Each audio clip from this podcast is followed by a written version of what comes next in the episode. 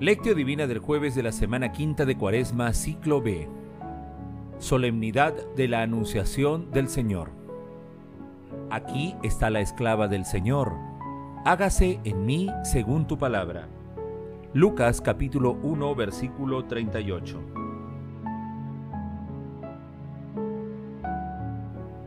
Oración inicial. Santo Espíritu de Dios, amor del Padre y del Hijo, ilumínanos con tus dones para que podamos comprender los tesoros de la sabiduría que Jesús nos quiere revelar en este día.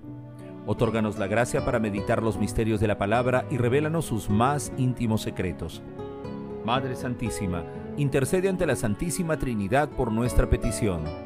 Ave María Purísima, sin pecado concebida. Lectura.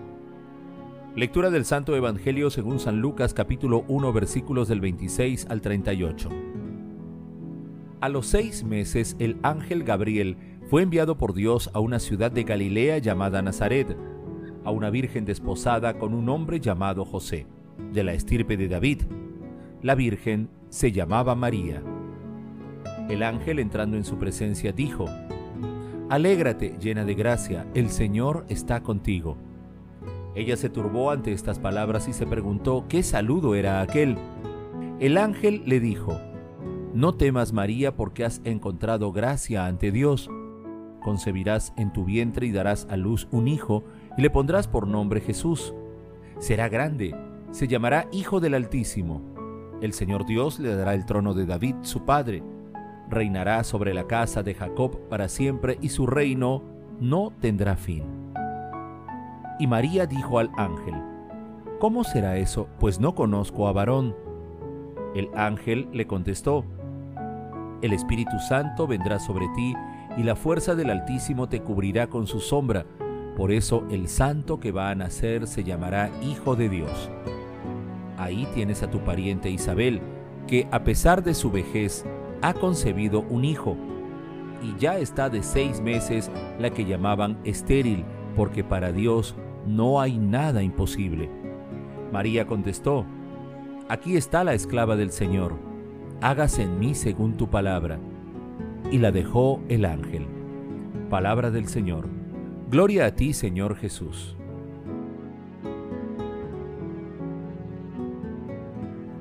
La Anunciación del Señor se celebra hoy 25 de marzo, nueve meses antes del nacimiento de Jesús en la Nochebuena. La anunciación del misterio del Verbo encarnado es una revelación de la Santísima Trinidad y es la manifestación más hermosa de la unión de Dios con la humanidad, ya que la majestad de Dios asume totalmente nuestra humilde condición humana. Es la inmensa caridad de Dios. Describamos brevemente algunos detalles de la Anunciación. El ángel Gabriel, cuyo nombre significa fuerza de Dios, es el mensajero de Dios que se presenta ante María, una joven virgen. El ángel le explica a María que concebirá al Hijo de Dios, al que pondrá por nombre Jesús, que en hebreo significa Dios salva. Sobrepasando toda inteligencia y trascendiendo toda condición humana, el ángel le dice a María que el Espíritu Santo la cubrirá con su sombra.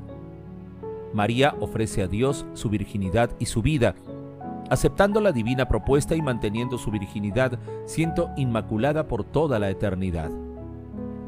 Este es el momento decisivo en que empieza la historia de amor increíble de Dios por la humanidad. De esta manera, el misterio de la eternidad entra en el tiempo.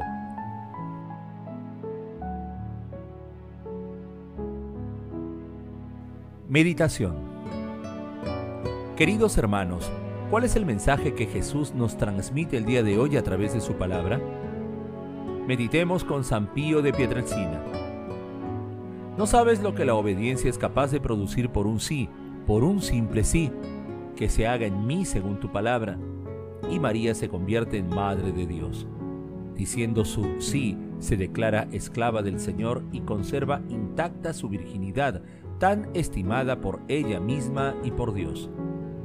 Por este sí de María, el mundo obtiene la salvación, la humanidad es rescatada. Entonces procuremos nosotros también cumplir la voluntad de Dios y digamos sí todos los días al Señor. Que María haga florecer en tu alma nuevas virtudes y que te guarde. Ella es el mar que hay que atravesar para llegar a las costas esplendorosas de la eternidad. Permanece pues con ella. A ejemplo de María, apóyate en la cruz de Cristo. Encontrarás gran alivio y fortaleza. María permanecía de pie bajo la cruz junto a su Hijo crucificado. En ningún momento Jesús la amó tanto como en aquel trance de sufrimientos intolerables. El sorprendente y maravilloso milagro de Dios en la Anunciación sobrepasa la capacidad de admiración y entendimiento de nuestras mentes y rompe todos los esquemas humanos, ya que Dios siempre prefiere la sencillez alrededor de todo el misterio del Verbo encarnado. La sencillez es el denominador común en la Anunciación, en el nacimiento de Jesús, durante la vida del Redentor, en la cruz y en la resurrección. Hermanos, a la luz de la docilidad y aceptación de nuestra Santísima Madre, corredentora y esplendor de la nueva vida, respondamos. ¿Tenemos la disponibilidad de María para ser instrumentos de Dios?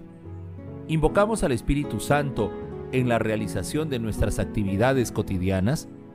¿Acudimos a nuestra Santísima Madre para acercarnos más a Jesús?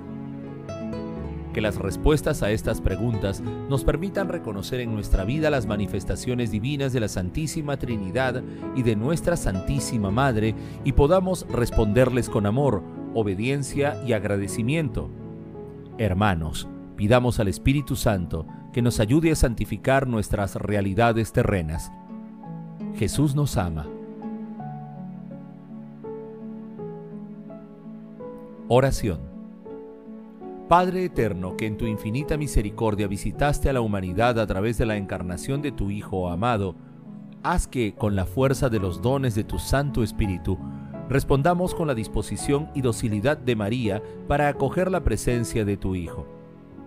Padre eterno, que tu Hijo, el Verbo encarnado, more en nosotros a través de la palabra convertida en acción santificadora y que sepamos reconocer al Espíritu Santo en toda circunstancia de nuestras vidas y de manera especial en los sacramentos.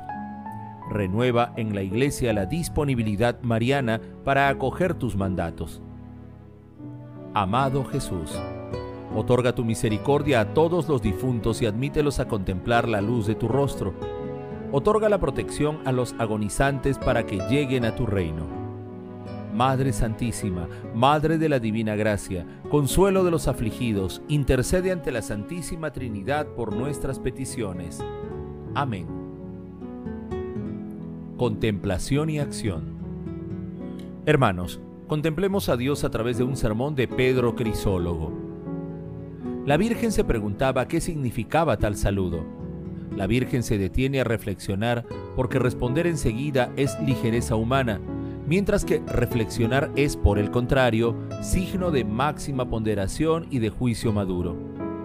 Por consiguiente, el que no se sorprende de la actitud asumida por la Virgen y no admira su ánimo, ignora en gran medida la grandeza de Dios.